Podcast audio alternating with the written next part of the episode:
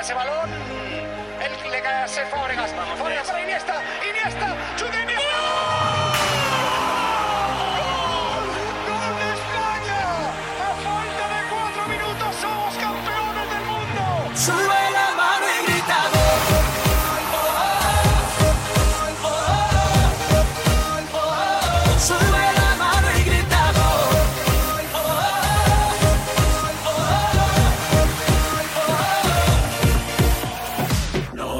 Sin tres, no, no, no no i don't think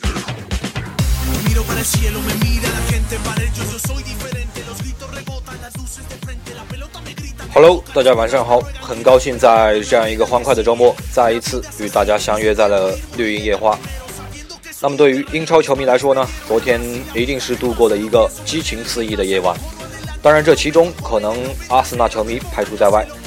几场焦点战役，场场大比分。切尔西在主场六球狂胜阿森纳，但是对于这一场温格的前场纪念而言，更为引人关注的可能是本场比赛的主裁判马里纳的一次错误判罚。在张伯伦禁区手球犯规之后，却红牌罚下的是左边后卫吉布斯。另外，曼城凭借雅亚图雷的帽子戏法五比零狂胜富勒姆，其中科特迪瓦人打进的第三球非常漂亮，一脚右脚兜出的内旋弧线球直挂死角啊！那么他也因此以十六个进球跃居到的是英超射手榜的第三位。对于一名中场而言，这个数据的确太为恐怖。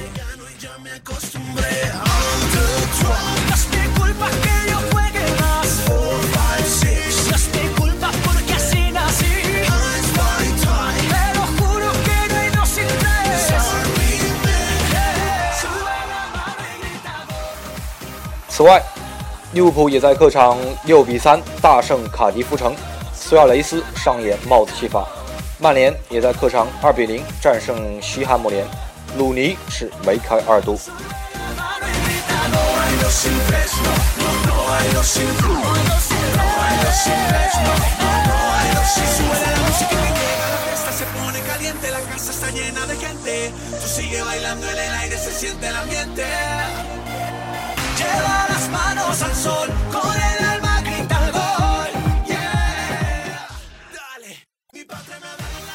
那么昨天晚上，如果来挑选关注度最高的比赛，可能依然还是切尔西与阿森纳的这场关乎冠军归属的伦敦德比。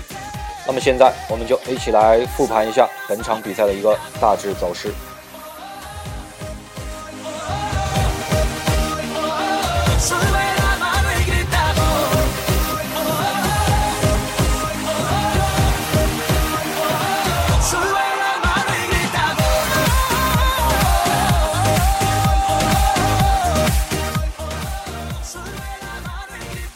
那么本场做客斯坦福桥，在首发阵容的安排之上呢，温格也是在保持后防稳定的基础之上，对于中前场进行了多处调整。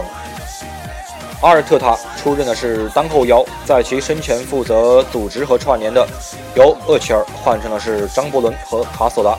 近期状态不俗的罗西基与波多尔斯基搭档的是两个边路，吉鲁依然出任的是锋线箭头。那么与上一轮北伦敦德比最后阶段使出的是六后卫阵型不同，温格在球队开场之后的表现令人吃惊。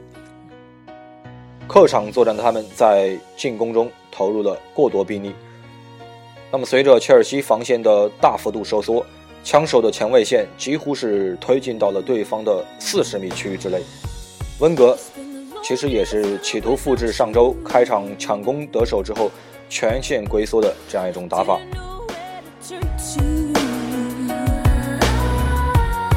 See, somehow I can't forget you.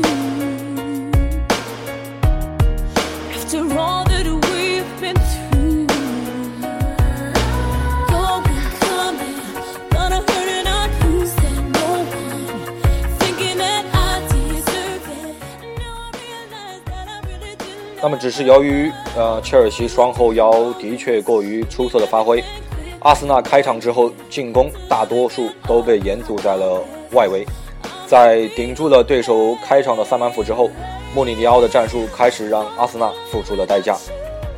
本场比赛阿森纳阵中唯一的专职工兵弗拉米尼是作弊上官，出现在斯坦福桥的枪手中场细腻有余，硬度不足啊。出现在当后腰位置的是阿尔特塔，在面对蓝军的反击时，往往是顾此失彼。Oh? Mhm.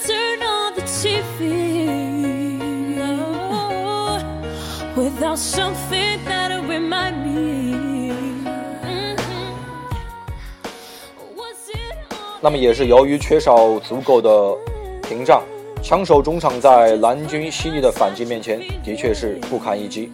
阿扎尔和徐尔勒利苏利用快速的推进，通过枪手在内部的空档，的确太过容易。被甩在身后的阿尔特塔，此时一定会非常怀念自己的法国搭档。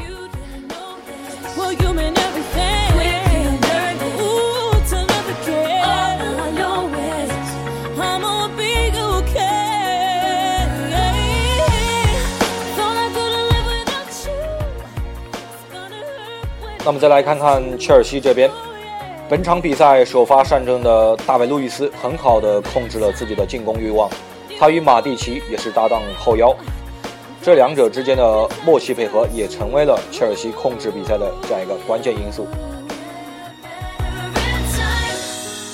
Since there's no more you and me, it's time I let you go so I. 那么蓝军的这两位双后腰通过在中场的三角夹击，很好的遏制了枪手在中场的推进以及传递。在比分落后的情况下，被迫压上进攻的阿森纳在后场的确留下了太多的大片开阔地带。马蒂奇与大卫·路易斯也有了更多插上的空间。在攻防转换的瞬间，具有良好的战术意识和防守纪律性的蓝军蓝军双后腰，往往能在丢球的第一时间迅速实施的就地反抢和高位夹击，来破坏兵工厂在反击中的速度和节奏。那么也是正是由于马蒂奇和路易斯在攻防两端的优异发挥，从而也保障了蓝军从容在主场带走一场胜利。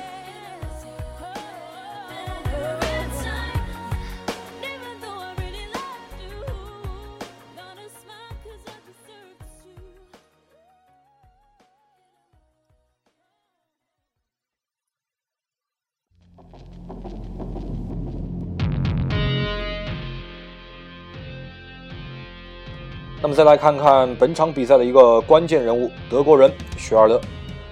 许尔勒本场比赛在内部的切入，成为穆里尼奥战术成功的关键因素所在。德国人在反击中充分发挥了自己的速度优势，他的坚决和果断，为进入赛季冲刺阶段的切尔西带来了一场重要的胜利。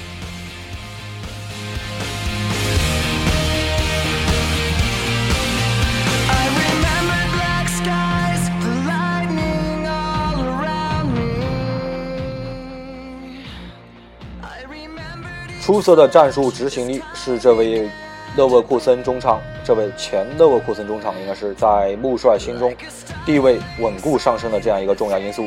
在摩利尼奥安排他首发登场的比赛中，许尔勒总能交出令人满意的答卷。穆里尼奥是时候该考虑增加一位，增加一下这位德国国脚的出场时间了。